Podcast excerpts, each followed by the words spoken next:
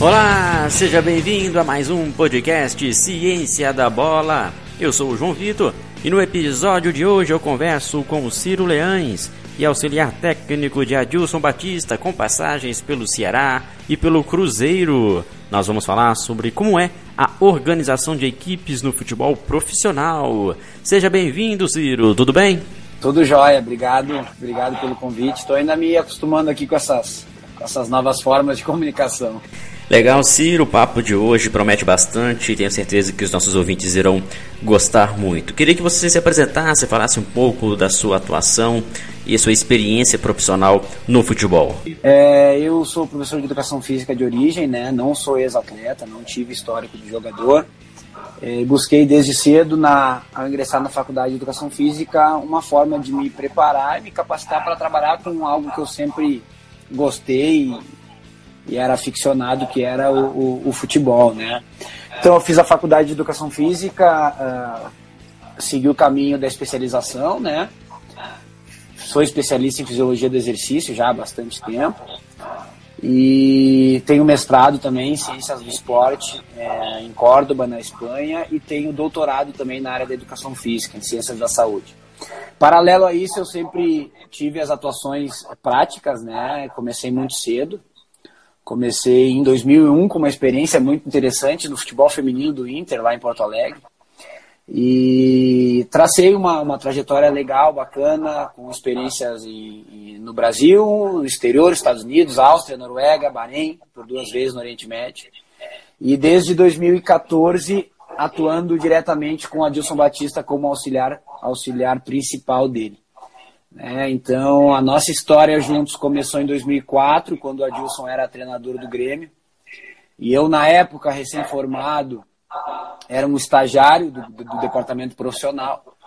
E quis a, o destino que, que a gente mantivesse sempre uma boa relação de, de confiança, de, de troca de informações, de crescimento profissional e que em 2014 nos uniu definitivamente, quando eu voltei da minha segunda experiência em Bahrein, no Oriente Médio, eu passei a integrar a, a equipe dele. É interessante que você, em todo momento, sempre buscou se capacitar profissionalmente para estar dentro desta área. Por mais que você não tenha sido um ex-atleta, você se aproximou de pessoas do meio, então trouxe a linguagem acadêmica, científica, também aliada à prática, e isso é muito importante para ingressar no mercado de trabalho do futebol. É, e eu ainda posso dizer que eu peguei um período em que muitas coisas mudaram no futebol. Né? É, quando eu comecei em 2001, ali no feminino, mas de fato 2004, com uma primeira experiência uh, no futebol profissional, uh, para vocês terem uma ideia, não existia nem análise de desempenho, né? É, mal e mal existiam palestras em que o computador e o projetor da Tachu eram utilizados, né? Então a coisa evoluiu muito rápido, né? É, abriram-se novas oportunidades de trabalho em função das novas demandas que foram passando a ser necessárias para o dia a dia do novo futebol, né? E nesse contexto é, também se abriu uma, uma porta importante para aqueles profissionais que, assim como eu, não foram jogadores, né? não, são, não, não eram ex-atletas, né? e que passaram a buscar de uma outra forma também o conhecimento para saber como treinar, o que treinar, de que forma treinar, quando treinar, né? Porque até então se tinha muito a ideia de que o conhecimento técnico do treinador estava muito vinculado às suas experiências passadas enquanto atleta, né? E hoje a gente vive um outro momento, né? Um momento em que a gente tem muitos profissionais é, jovens da nova geração que não jogaram, que buscaram sim aperfeiçoamento, que buscaram conteúdo para poder, de alguma forma, contribuir com o contexto atual do futebol, ou também, como é o meu caso, de contribuir e, e, e não só compartilhar, mas agregar algo a mais a um profissional extremamente renomado e que foi jogador, no caso, o Adilson, né? Então é um momento que eu posso te dizer que eu senti na pele é, os dois momentos. O momento em que as portas eram bem mais fechadas para quem não era, joga não era jogador e um momento em que elas foram se abrindo e que aqueles que estavam mais preparados, que haviam buscado mais conteúdo, mais formação, passaram a ter as oportunidades. Eu sou muito grato a, a todas as oportunidades que eu tive e, e por isso sigo firme até hoje.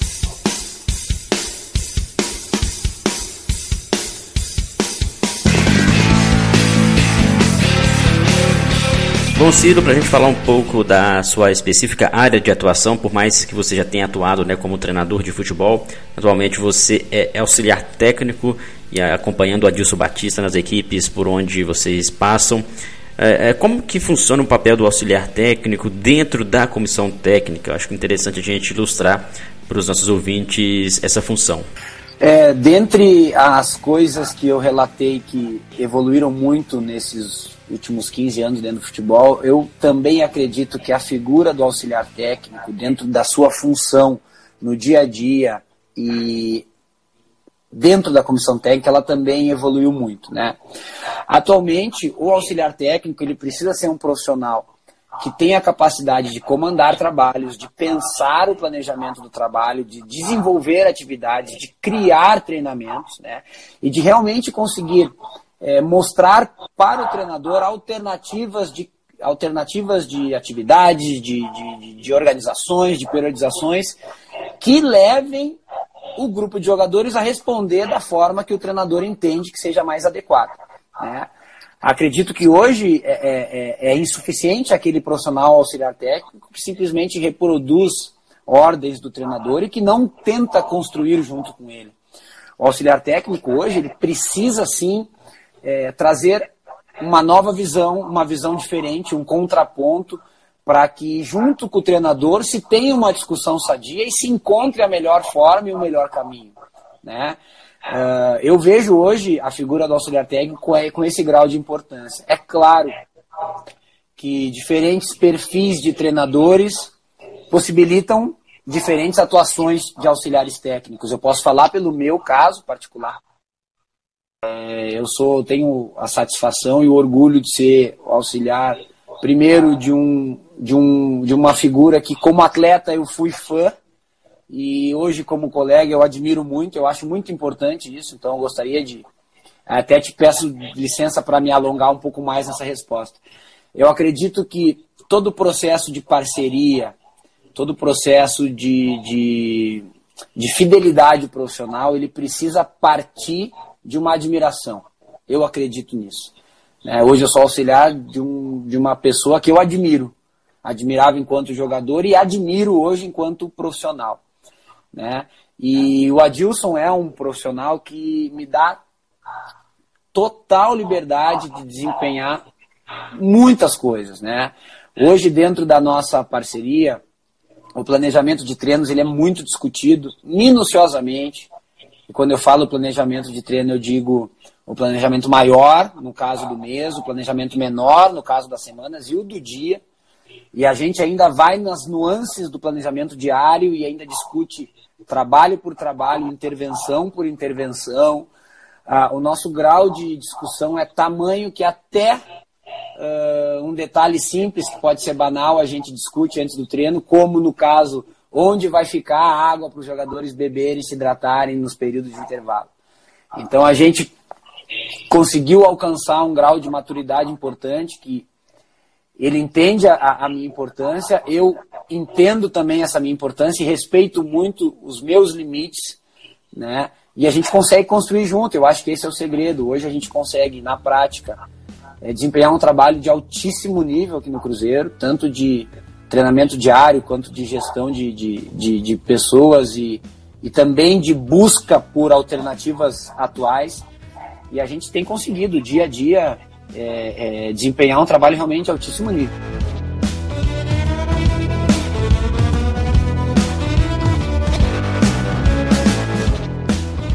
O treinador hoje, mais do que nunca, ele não consegue verdadeiramente estar presente em todos os departamentos do clube em todos os momentos, né? A profissionalização do futebol trouxe consigo novas demandas, então são novos departamentos que todos comungam para no, no trabalho diário, né? E cabe ao treinador, ele precisa é, se fazer presente, estar dentro dos processos, ser conhecedor dos processos no dia a dia.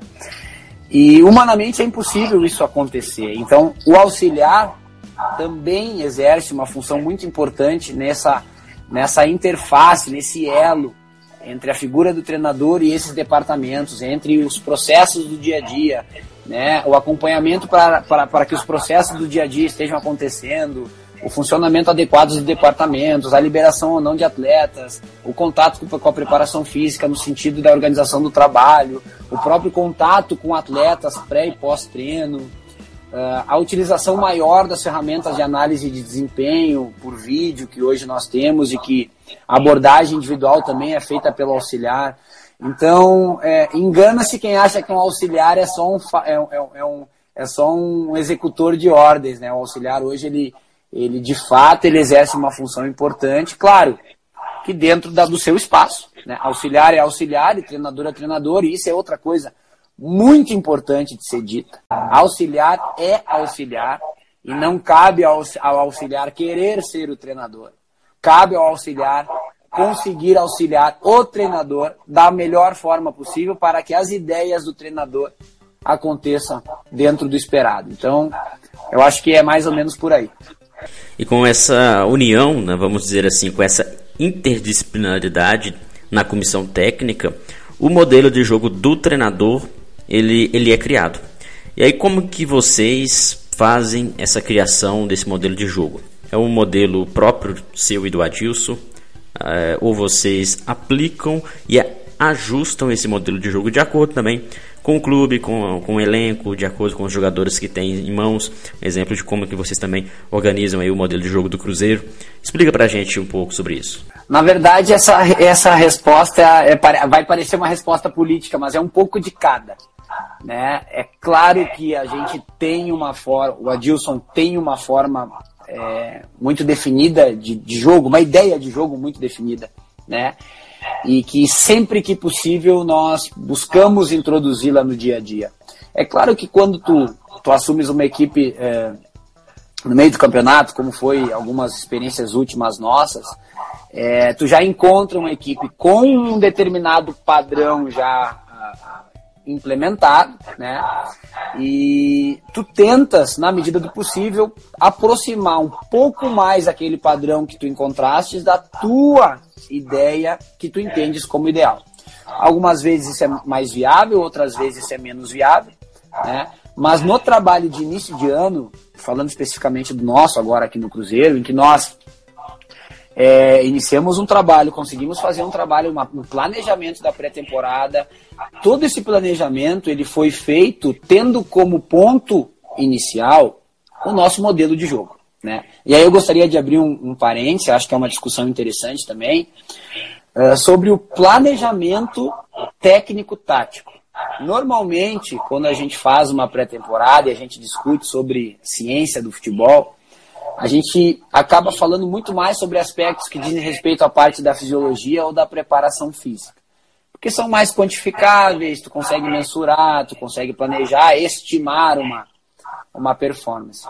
Já a parte técnico-tática, por toda a experiência que eu já tive também antes de trabalhar com a Dilson, é, eu sempre percebia uma grande dificuldade dos profissionais de conseguir planejar uma sequência lógica e conectada de sessões de treinamento técnico-tático. E isso eu, eu, eu garanto, posso garantir para vocês que a gente conseguiu fazer de uma forma muito legal aqui no Cruzeiro. Né? Nós identificamos princípios de jogo que são nossos, que são nossos, uh, nossas preferências, obviamente. Né? E isso, princípios de jogo, para quem estuda aí, é, tem vários, podem ter, enfim, Podem, eu te diria que podem ser quase infinitos os princípios de jogo, né? Mas cada treinador deve escolher e definir os seus princípios de jogo. Nós temos os nossos. Por exemplo, antes que já me perguntem, já vou dar alguns exemplos. O pós-perda é um dos nossos princípios de jogo. Tá? A construção no, no, primeiro terço é um outro princípio de jogo nosso. A construção no primeiro terço com a utilização do goleiro é um outro princípio de jogo nosso. Então, nós conseguimos fazer um planejamento em que nós encaixamos cada um desses princípios, e tem outros, como se fosse um quebra-cabeça, e organizamos isso numa sequência é, cronológica lógica né, dentro da pré-temporada. E o que nós vemos hoje é, observando o nosso jogo, que nós já fizemos dois jogos oficiais, é, são vários desses princípios conseguindo ser executados na hora do jogo. Então, é, é algo, é uma reflexão bacana, interessante, que não basta simplesmente tu colocar em sessões de treino exercícios técnicos ou táticos, se eles não estiverem correlacionados entre si dentro de uma sequência lógica na semana, na quinzena e no mês.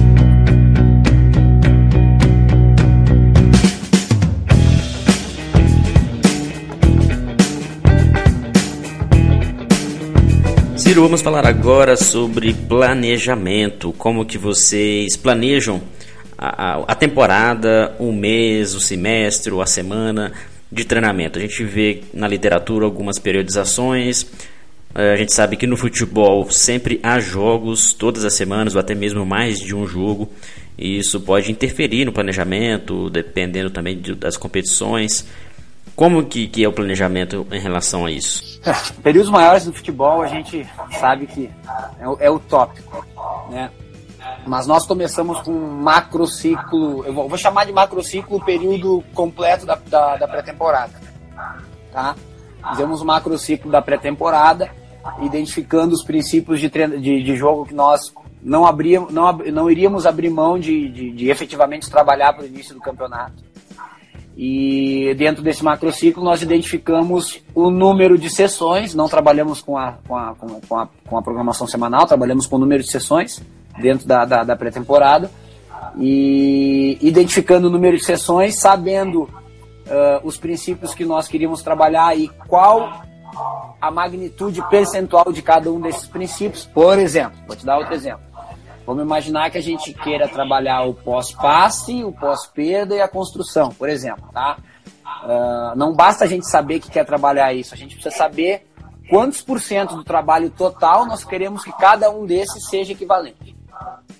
E nós sabendo isso, nós equiparamos o percentual dessa equivalência ao número de sessões e fizemos uma progressão lógica. É mais ou menos dessa forma. E a demanda física, como que vocês conseguem linkar dentro de uma periodização para que haja um desenvolvimento e uma manutenção, é, até mesmo no controle de cargas, inclusive é, é, é esse link da, da comissão técnica, principalmente entre o treinador, o auxiliar com os preparadores físicos, para otimizar não só o desenvolvimento dessas competências, mas também o desenvolvimento tático da equipe. O planejamento da preparação física ele é complementar, porém não menos importante, mas complementar. Né? É, isso quer dizer que não se abre mão de trabalhos e de sessões técnicos táticas em detrimento do trabalho físico, mas é possível que se complemente o trabalho técnico tático com sessões especificamente físicas. Né? Na verdade, foi um pequeno ajuste, um pequeno olhar diferente em que se ajustou uh, talvez um pouco mais assim uma, uma linha hierárquica de prioridades de trabalho, mas inevitavelmente uh, o trabalho da preparação física precisa estar inserido, entendendo as dinâmicas da atividade, entendendo as cargas a serem aplicadas dentro de cada sessão e fazendo os devidos ajustes para que o jogador consiga é, consiga participar adequadamente com desempenho físico dessas atividades, né? Legal, Ciro, bem interessante essa sua fala. E quanto aos métodos de ensino, a gente vê muito sobre isso nas categorias de base, método analítico, estacional, enfim. E na, na equipe adulta, uma equipe de alto nível, como que vocês trabalham, quais métodos são mais utilizados? Uh, é uma discussão boa é uma discussão boa, até uma, é uma discussão que a gente tem tido, eu e a Dilson, a gente tem tido praticamente quase todos os dias, com relação à adequação realmente da pertinência do trabalho analítico, tanto na categoria de base quanto no trabalho profissional, né? O que nós entendemos como, como, como verdade é que precisa haver um equilíbrio entre as vertentes, né? A modernidade do trabalho integrado, da periodização tática ou da, da simulação é, sempre de situações reais de jogo no treinamento, ela não pode por si só excluir o trabalho analítico. Porque senão nós nos deparamos com jogadores é, que têm uma melhor tomada de decisão em termos de sinapse nervosa, que respondem mais rápido motoramente à situação, à leitura de jogo, mas que erram um, uma técnica aplicada. Né? E, também, e também não nos, não nos é suficiente um jogador que não erra a técnica aplicada, que tem um índice alto de acerto da técnica, mas que responde demoradamente, né? que não atende às exigências é, do jogo moderno. É, o que nós fazemos é, é, basicamente um trabalho que tenta equilibrar essas demandas, tá? Os nossos treinos eles são extremamente específicos, tá? Para situações de jogo. É, cada, cada sessão de treino tem um objetivo muito claro, como eu falei anteriormente. Por exemplo, pós-perda, por exemplo, a quebra de linhas, tá? Um exemplo muito específico, um objetivo, aliás, muito específico, né? e que é trabalhado visando a, a uma situação de jogo muito detalhada. E nós complementamos sempre, em todas as sessões de treino, nós complementamos com o velho e bom trabalho analítico de desenvolvimento individual, de situações individuais de aplicação técnica, de leitura tática individual, de tempo de bola, de contato com a bola nós não abrimos mão também de, de resgatar essa importância do desenvolvimento da técnica individual.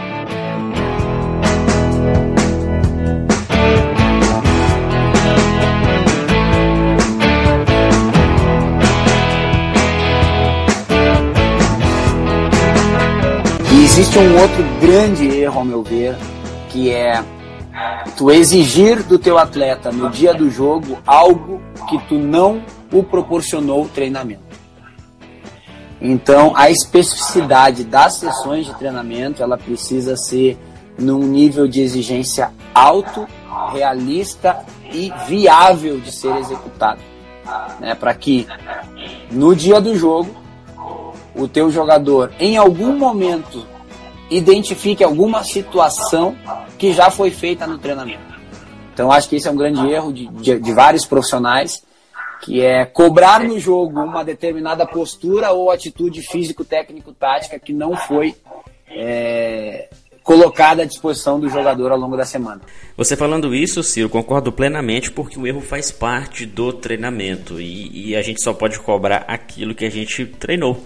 Muitas vezes, treinadores, até mesmo em categorias inferiores, querem que no jogo o atleta faça algo onde ele não tem aquele comportamento assimilado, aquele hábito criado para a execução de determinada função. E aí que justifica o treinamento, que a partir do jogo, eh, percebendo os erros, percebendo os movimentos er, que, que não estão condizentes e congruentes com o modelo de jogo da equipe, é que será consertado no treinamento. Mas é inevitável que o, que o erro vá, vá acontecer. Quando isso acontece, porque acontece, obviamente, o jogo é uma infinidade de, de, de ações que acontecem interrelacionadas e atravessadas e juntas, né? Quando isso acontece, o jogo aparece como é, parâmetro para próximos treinamentos, né? E assim a gente sempre resgata o que já foi feito, identifica novas situações ou novas carências dentro do jogo e projeta para os próximos treinamentos. Dentro do planejamento do futebol profissional, a gente diariamente precisa é, escolher prioridades, tá?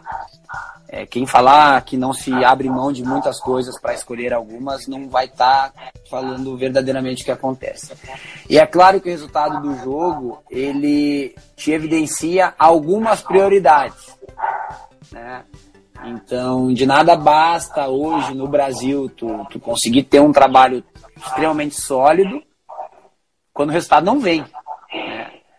E também não adianta o resultado vir sem sustentação de trabalho. Mas o resultado positivo, ele te catalisa muitas coisas. Ele é um catalisador, ele, ele, ele acelera muitos processos, ele facilita muitas situações. Ele, o resultado positivo, ele, ele, ele valida as ideias do treinador perante o grupo de jogadores, ele valida a fala do jogador. Resultado negativo, ele cria dúvidas, ele cria questionamentos, ele cria uh, dúvidas com relação a novas possibilidades e ele, obviamente, traz a necessidade de priorizar outras situações que não eram priorizadas, né? Mas realmente, o resultado do jogo, ele tem uma, um impacto gigantesco no planejamento. Não dá para a gente negar isso.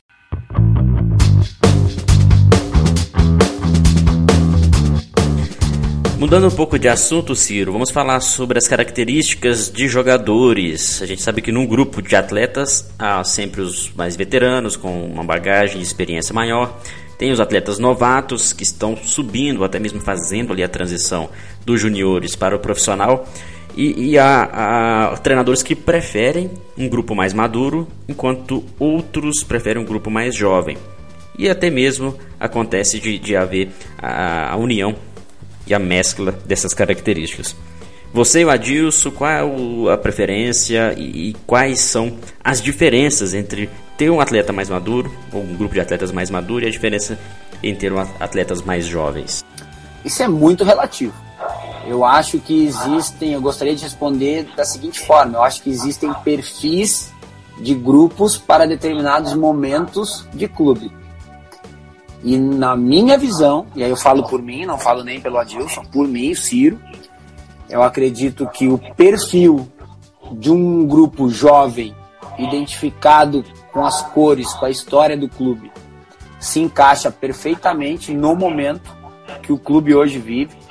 É um momento em que o clube precisa que todas as pessoas envolvidas estejam extremamente empenhadas pela causa e que sejam mais do que profissionais atuem também com amor pelo clube. E eu acredito que essas tanto o perfil desse grupo quanto o momento do clube hoje, eles se, se, se enquadram, se, se, eles casam é, de uma forma muito, muito forte. Beleza, Ciro, e para você ilustrar para a gente um pouco também dos princípios de jogo que vocês costumam adotar nas fases de ataque, de defesa, as transições, especificamente a, a, o, quais são os princípios, os comportamentos que compõem o modelo de jogo que vocês trabalham. O Adilson ele é um treinador que não abre mão de jogar. O Adilson não abre mão de jogar e construir com a posse de bola. Ele não é um, um treinador que privilegia é, ligação direta, ele não gosta de, de jogadas concluídas inacabadas. Ele é um, é um treinador que privilegia a construção, o jogo apoiado e a evolução do jogo dentro de todas as fases, iniciando lá na construção inicial, no primeiro terço, com a utilização do goleiro. Se vocês observarem o histórico de jogos das equipes do Adilson, das nossas equipes, o goleiro participa muito com os pés e já está começando a participar também aqui no Cruzeiro, né? O Adilson gosta que a bola seja, que o jogo seja construído pelos zagueiros ele gosta da evolução de jogadores de meio, da, da, da, da ampla movimentação nos setores de ataque. É definitivamente um, um método de trabalho que prioriza o jogo apoiado e a construção com a posse de bola. A defensiva, basicamente, né, é um pós-perda muito rápido, num primeiro momento, o pós-perda com agressividade à bola e no segundo momento um recuo após a linha da bola, né? a manutenção de uma linha média-alta e uma transição, na, recuperação de bola, uma transição ofensiva, quando possível, intensa em termos verticais, mas sempre intensa em termos de manutenção da bola. É que, é que às vezes a implementação de determinados tipos de jogo demora um pouco mais de tempo. No nosso caso, em que a gente prioriza o jogo construído, é, a gente que prioriza, a gente que prefere jogar com a bola e não sem a bola, né? Para tu jogar com a bola, tu precisa de um pouco mais de tempo para conseguir criar esse padrão de jogo. Jogar sem a bola e organizar uma equipe sem a bola é sempre muito mais fácil do que resolver situações em que tu precise criar chances com a bola. Né? Às vezes não dá tempo para isso. Né? E às vezes é, tu tenta acelerar esse processo priorizando alguns dos teus princípios ofensivos, mas que eles podem ser incompletos dentro do contexto do jogo. Né? Então é. Mas a gente, nos nossos trabalhos recentes, lembrando lá o América de 2018, nós conseguimos fazer a equipe jogar. Nós tivemos um jogo emblemático contra o São Paulo no Morumbi, em que nós Ficamos 1 minuto e 19 segundos, se eu não me engano, trocando posse de trocando passe antes de fazer o gol. Né? No Ceará, recentemente, a nossa equipe também era caracterizada por uma intensidade na circulação de bola ofensiva muito grande. Tínhamos muita dificuldade no último terço, tínhamos muita dificuldade na hora de definir a jogada, sim. Mas o trabalho, o conceito de jogo se via. Né? E aqui a gente já começa a perceber, dentro de todo esse período de treinamento que nós tivemos, que o Cruzeiro de 2020 vai jogar. Vai jogar, com bola vai jogar, e sem bola vai marcar. Vai ter um pós-perda muito forte no primeiro, no primeiro momento e uma recomposição atrás da linha da bola muito forte no segundo momento também. Dentro desse sentido, Ciro, no caso de vocês assumirem uma equipe onde essa equipe já tem ali seu modelo de jogo, tem uma característica própria de jogo, até a torcida já está acostumada com aquele estilo e por vezes o treinador ele tem um estilo próprio, ele quer é, alterar e ajustar de acordo com o seu modelo. Isso causa uma certa resistência e pressão em cima de vocês, do auxiliar, é, do treinador e toda a comissão técnica? Eu te diria que te traz uma necessidade de provar, uma necessidade maior de provar coisas que, que já deveriam naturalmente ser provadas, né? Quando tu tenta implementar um estilo de jogo diferente daquele que o clube já está acostumado ou que a torcida se identifica, inevitavelmente isso vai te criar alguma resistência maior. Né? Tu vai ter menos tolerância, tu vai ter menos tempo para amadurecer ou maturar algum tipo de, de padrão de jogo. Né?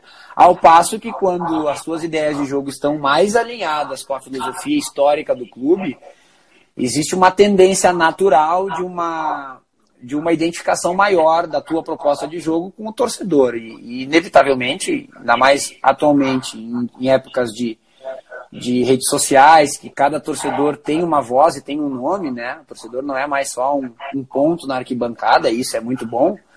É, com certeza cria uma resistência um pouco maior. Né? Por isso que eu acredito que já deve partir dos clubes o entendimento e o conhecimento acerca do perfil dos profissionais a serem contratados, né?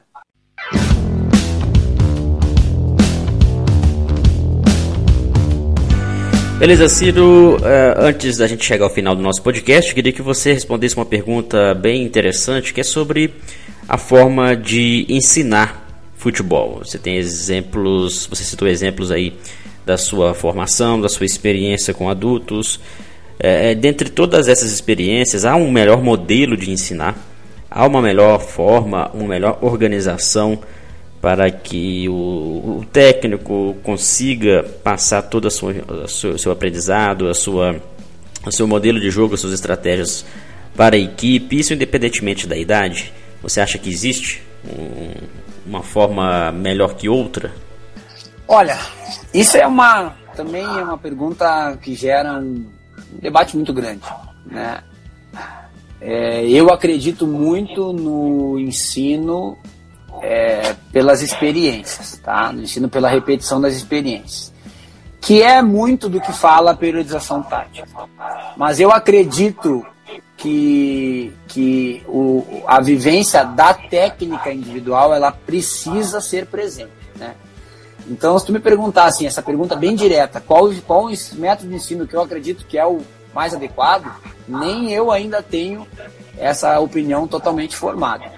Né? Pelas experiências que eu tenho, nós temos esta ideia de equilibrar analítico, é, integrado, método global, enfim, mas eu não teria essa receita de bolo e nem essa pretensão de demarcar aqui qual a melhor forma, mas a minha convicção é que existem é, períodos, é, períodos uh, sensíveis dentro da, da formação da criança em que ela deve ser mais ou menos submetida a determinadas situações e que ine inevitavelmente o contato com a bola no caso do ensino do futebol ele precisa ser constante e esse contato com a bola não precisa ser somente na forma de pequenos jogos e nem somente na forma de treinos analíticos ele pode ser um contato com a bola uh, equilibrado. Né? Eu tive uma experiência nos Estados Unidos em 2003 que foi muito interessante com iniciação. Né? Uh, a iniciação lá inicia, iniciava na época aos 4 anos de idade E dos 4 aos 5 anos de idade, nesses dois primeiros anos, a criança desenvolvia brincadeiras sem nenhum tipo de conotação futebolística, porém em contato com a bola e com algumas regras do jogo de futebol. E isso é sustentado pelo entendimento dos americanos de que a criança, no primeiro momento, precisa estar em contato com a bola e gostar do contato com a bola, para que depois, no segundo momento, já gostando de estar com a bola, ela possa passar a entender um pouco do que se trata o jogo. Então eu acho que muitas vezes a gente acelera muitos processos, em outros casos a gente se confunde em o que fazer, mas realmente o que está muito claro para mim das experiências que eu tenho é que a bola tem que fazer parte, a criança tem que ter o contato com a bola sempre, sempre, sempre, desde o início. E eu defendo bolas de tamanhos diferentes, campos de tamanhos diferentes, goleiras, gols de tamanhos diferentes, tudo adaptado para que a criança é, não sofra com uma modificação da, do seu contato, do seu gesto motor à medida em que vai crescendo seus membros, pernas, braços em relação à bola. É, eu acredito que a relação entre cor, tamanho de corpo e bola da criança até o profissional, ela deveria ser mantida sempre a mesma, para que a gente não tivesse perdas técnicas e dificuldades na manutenção do gesto motor à medida em que a criança vai crescendo e a bola que anteriormente era grande vai diminuindo na proporção.